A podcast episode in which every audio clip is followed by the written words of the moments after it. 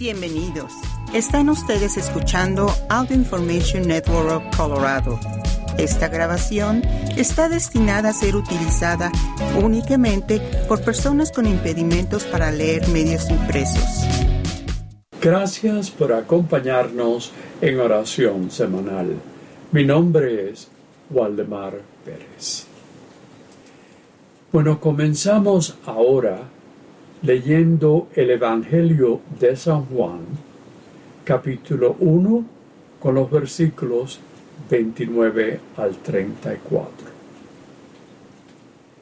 En aquel tiempo vio Juan el Bautista a Jesús que venía hacia él y exclamó, Este es el Cordero de Dios el que quita el pecado del mundo.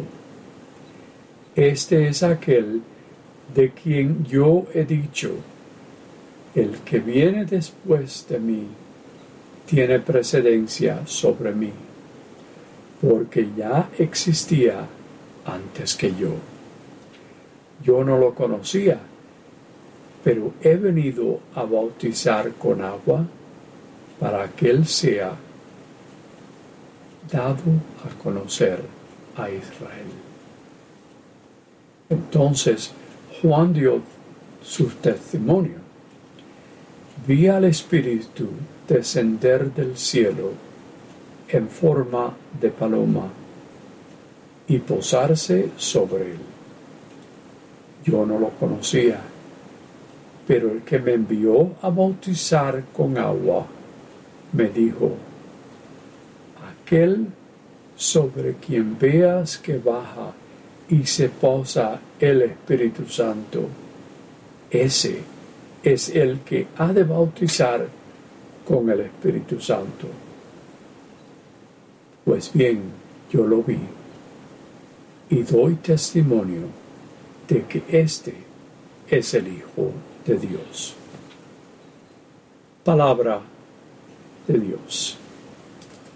Cordero de Dios, que quitas el pecado del mundo, ten piedad de nosotros, ten piedad de nosotros. Cordero de Dios, que quitas el pecado del mundo, ten piedad de nosotros, ten piedad de nosotros. Cordero de Dios, que quitas el pecado del mundo, danos la paz, danos la paz.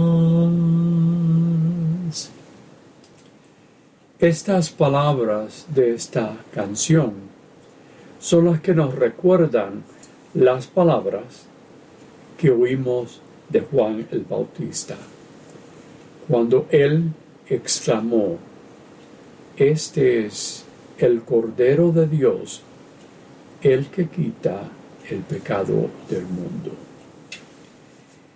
Pero ¿qué significaban esas palabras a su audiencia judía de dos mil años atrás? Hay cinco puntos. Primero, el Cordero Pascual.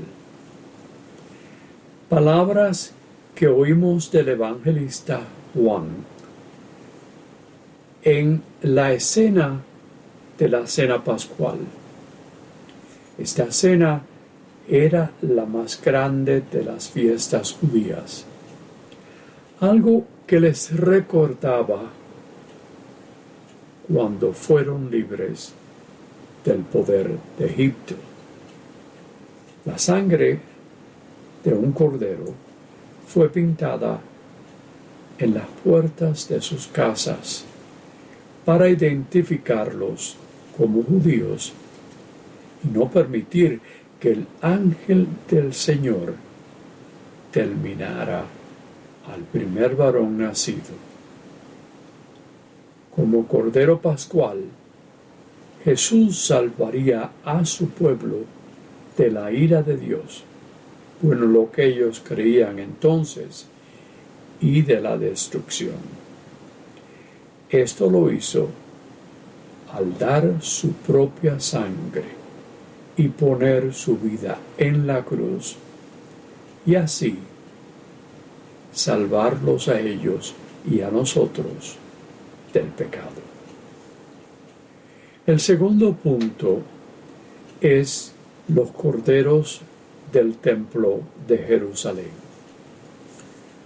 Lo que se les exigía que en adelante dos corderitos eran sacrificados en el altar de expiación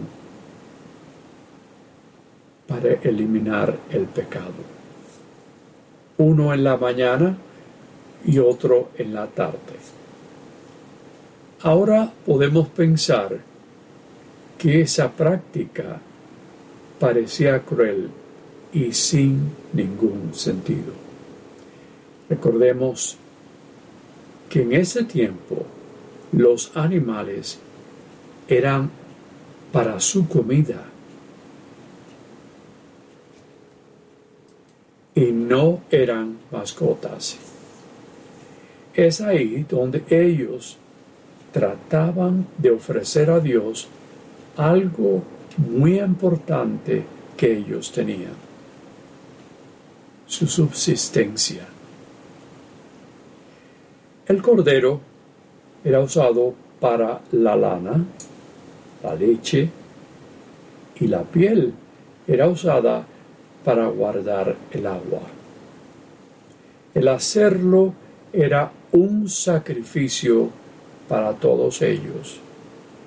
Ellos que vivían por lo que podían comer. Ellos lo que podían utilizarlo para las cosas que acabé de decir. Y como no podían ofrecer sus propias vidas en retribución, así ofrecían lo mejor que podían tener. Como Cordero de Dios, Jesús ofreció su vida como expiación por sus pecados de la gente que estaba allí y por supuesto nosotros. El tercer punto, sirviente o profeta. En el arameico, el lenguaje que ellos tenían, especialmente Jesús, la palabra cordero era lo mismo que la palabra sirviente. En aquellos días, los profetas eran reconocidos como los sirvientes de Dios. Por ejemplo, el profeta Jeremías dijo, yo estaba tranquilo como cordero que llevan al matadero, sin saber qué planes tenían contra mí. Esas son sus palabras en su capítulo 11, versículo 19. No parece lo que Jesús sufrió durante esa semana de agonía?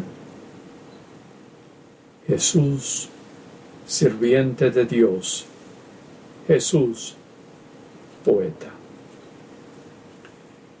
El cuarto punto, el Mesías. En el cuarto canto del sufriente sirviente, que es encontrado en el profeta Isaías, capítulo 53, con versículos 6 al 7, dice, Todos nosotros somos como ovejas, siguiendo cada uno por propio camino, pero el Señor cargó sobre él la maldad de todos nosotros. En las palabras que oímos de San Juan, el evangelista, vemos que Juan el Bautista vio a Jesús como el Mesías que lo salvaría por su propio sufrimiento que él dio libremente. Y el quinto punto es campeón de Dios conquistado. Una oveja gentil que es un campeón conquistado, dócil,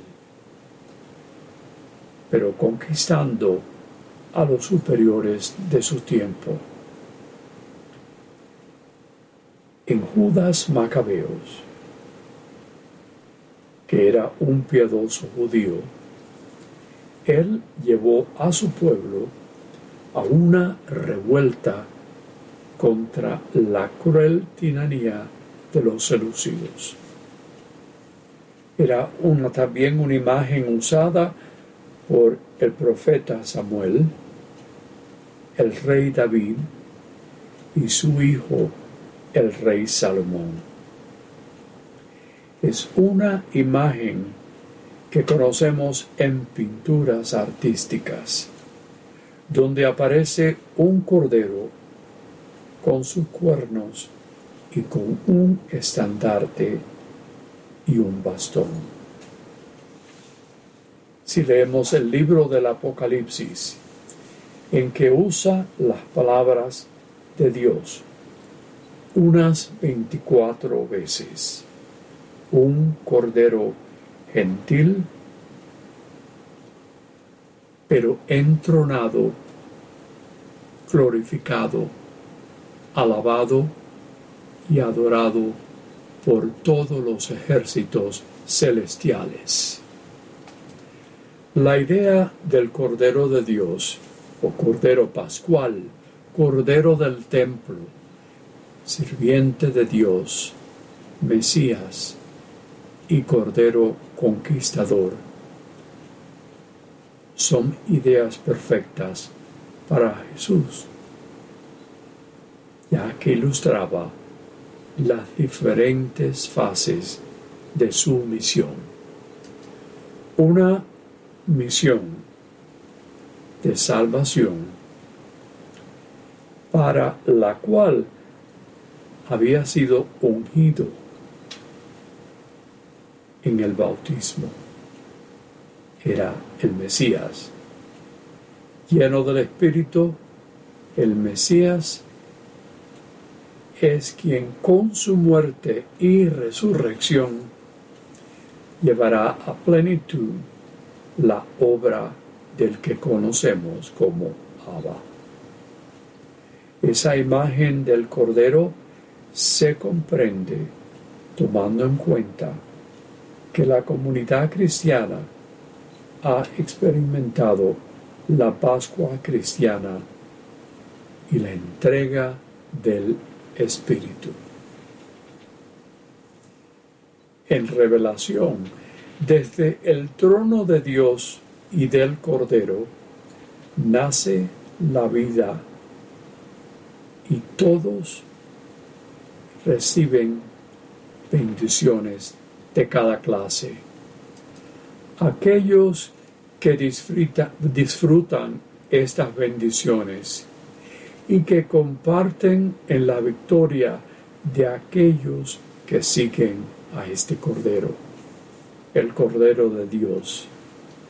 No es un regalo o bendición perfecta, pero es el sendero para la vida eterna para nosotros.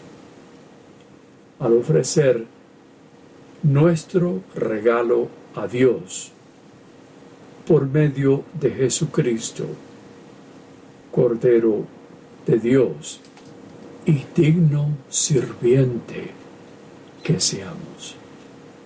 Poder mejores, fieles y agradecidos sirvientes de nuestro misericordioso y amoroso Dios.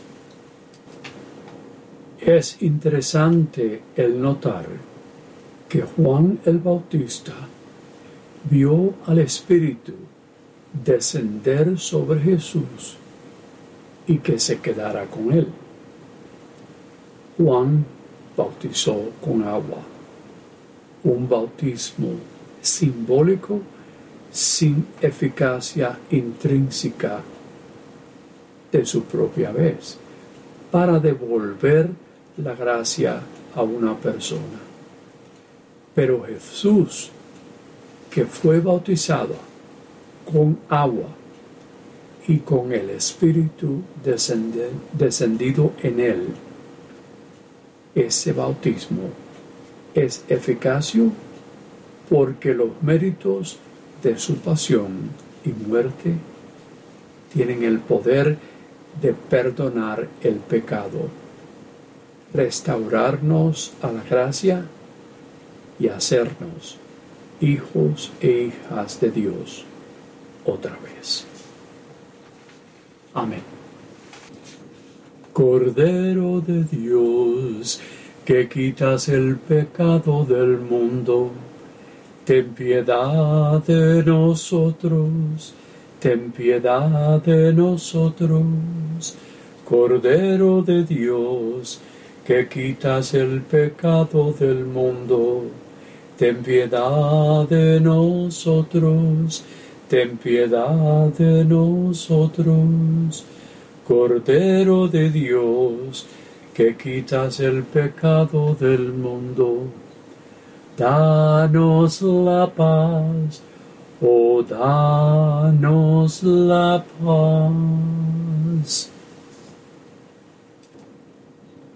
Tomemos un tiempo para rezar por lo que necesitamos y también lo que otros necesita. Pedimos que seamos una persona que pueda necesitar a otras. Roguemos al Señor que seamos una persona que da esperanza, especialmente a nosotros y otra gente roguemos al Señor que seamos una persona que ayude a aquellas o aquel que tiene miedo o terror. Roguemos al Señor que seamos una persona que ayuda a algunos de tercera edad roguemos al Señor. Que seamos una persona que pueda ayudar a otra que tiene dolor. Roguemos al Señor. Que seamos alguien que recemos por las naciones mundiales en medio de la guerra roguemos al Señor que seamos alguna persona que pueda identificarse con otra persona que no nos gusta personalmente. Roguemos al Señor que seamos una persona que pueda ayudar a rezar a los que han sido abusados y lo que aquellos que han abusado. Roguemos al Señor que seamos, seamos una persona que demos esperanza a aquellos que la necesitan, aquellos que les falta. Roguemos al Señor que seamos una persona que puede ayudar a los que tienen una enfermedad fatal. Roguemos al Señor que seamos una persona que reza por los líderes de naciones. Que seamos una persona que pueda decidir trabajar por la justicia y la misericordia. Roguemos al Señor que seamos la persona que ama a nuestros seres queridos. Roguemos al Señor que seamos la persona que ayuda a aquellos que un ser querido ha fallecido o que seamos nosotros los que recemos por nuestros seres queridos que han fallecido. Roguemos al Señor. Oh Dios de generosidad y amor, nos llamas a ser discípulos de tu Hijo Jesús y también ser corresponsables de todos tus dones. Abre nuestras mentes y corazones a ser más conscientes y agradecidos de tus incontables bendiciones. Transfórmanos por el poder de tu Espíritu, el Espíritu que también recibimos cuando somos bautizados, para tener una vida de corresponsabilidad llevada por una oración llena de fe, de servicio al prójimo y de compartir a todos con generosidad. Enséñanos a ser fieles siervos de tus dones y con tu ayuda podamos redoblar esos dones que nos has dado. Esto te lo pedimos por Jesucristo, nuestro Señor, que vive y reina contigo y el Espíritu Santo por los siglos de los siglos.